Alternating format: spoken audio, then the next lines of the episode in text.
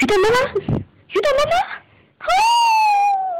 鱼蛋妈妈故事会开幕啦！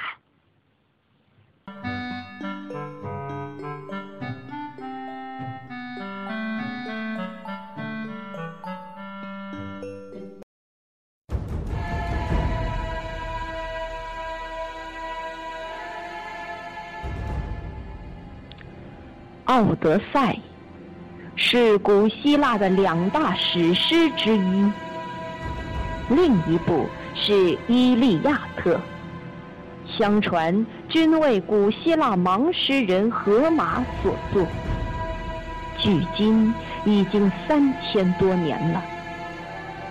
古希腊英雄尤利西斯是《奥德赛》的主人公，他使用木马计。取得了伟大的特洛伊之战的胜利，特洛伊人决定报复，把尤利西斯和他的将士们回家的归途变成了一次冒险之旅。现在，就让我们跟随尤利西斯一起踏上。冒险的征途吧《奥德赛》，现在开始。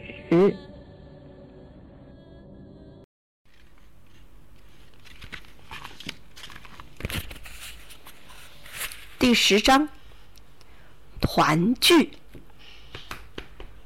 我回到大厅里，看到了我的妻子。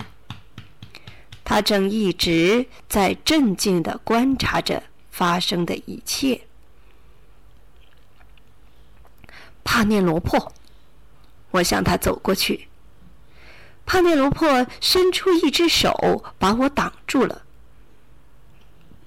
停住，别碰我！他说：“是我呀，我是尤利西斯。你不认得我了吗？”我认不出来了。无论在什么情况下，我都不能敞开双臂去迎接一个自称是尤利西斯的人。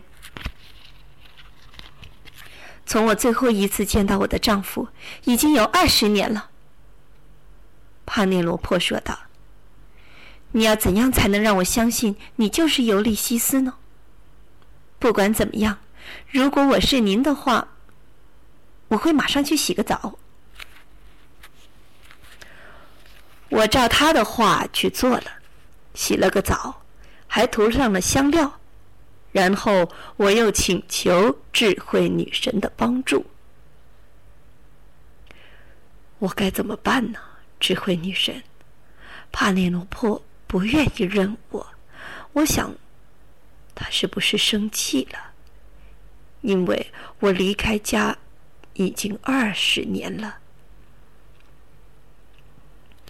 这不能怪他。让我想想该怎么办。女神上下打量了我一番，然后把我变得更年轻英俊了一些。尤利西斯，我能为你做的就只有这些了，剩下的。只能靠你自己了。说完，他就消失了。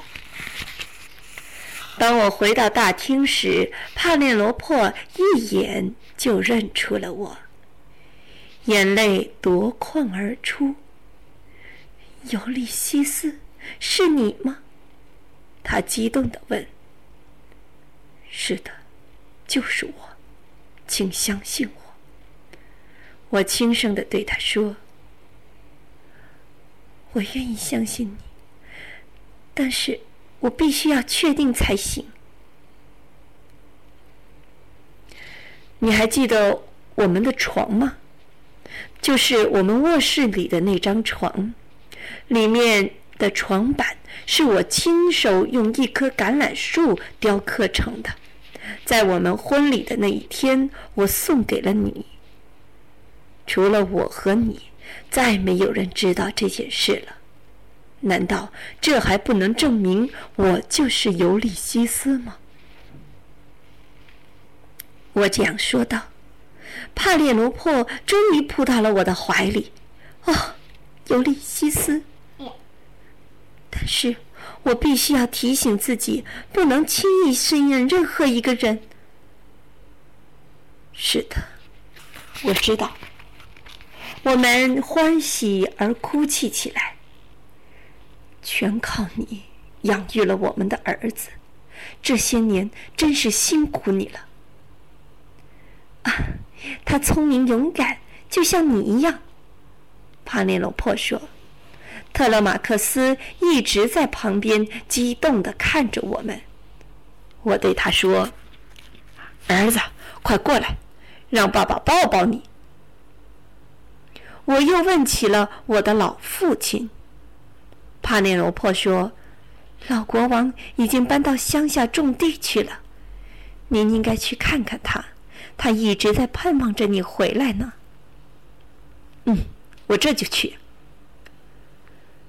我跟你一起去，我也有很长时间没见过爷爷了。”特勒马克思高兴地说。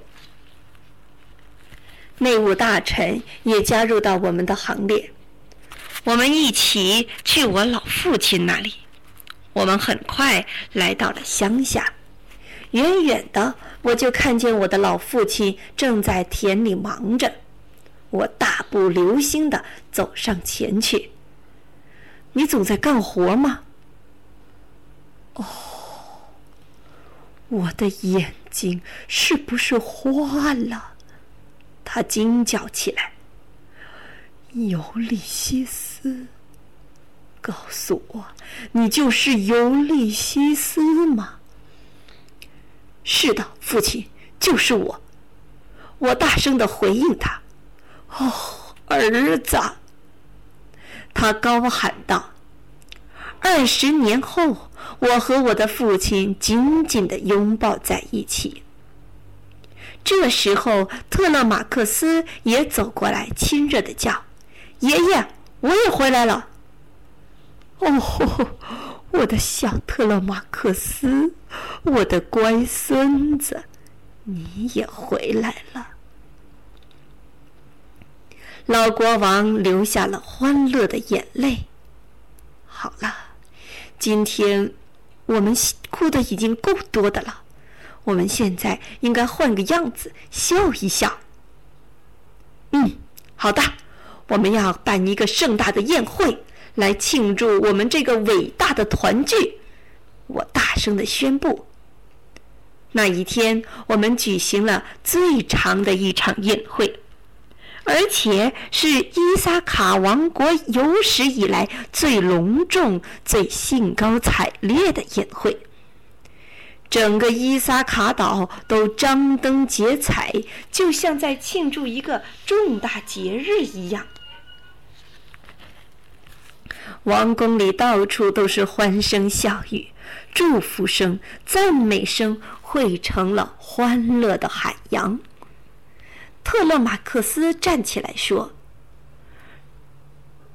让我们为世界上最年轻、最美丽的母亲干杯！”嗯，也许我不是最年轻、最美丽的，但我一定是最幸福的。”帕内罗珀微笑着说。看着此情此景，我心里暗暗发誓，在相当长的一段时间里，我是不会再离开家的了。你瞧，我冒险的故事就这样讲完了。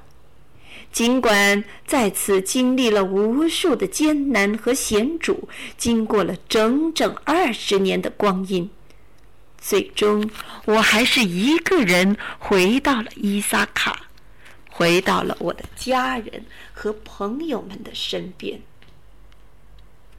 我怀念在途中失散的伙伴。也为在特洛伊战争中牺牲的所有战士而感到无比的自豪和骄傲。对于我的这次冒险，后来的人就用我的名字来命名，而且还成了所有历险的代名词。因为我又命名为奥德修斯，所以你就看到这本书叫做《奥德赛》。亲爱的小读者们，我的故事就讲完了。你们喜欢这个来源于古希腊遥远遥远之前的冒险故事吗？喜欢。你还记得是谁把这个故事写下来的吗？阿和木阿玛。是的，那就是河马。沾不上啊。荷马写的《奥德赛》，尤利西斯。奥德修斯又称为《荷马史诗》，使命吧。好，这本书我们就讲到这里了。晚安。晚安。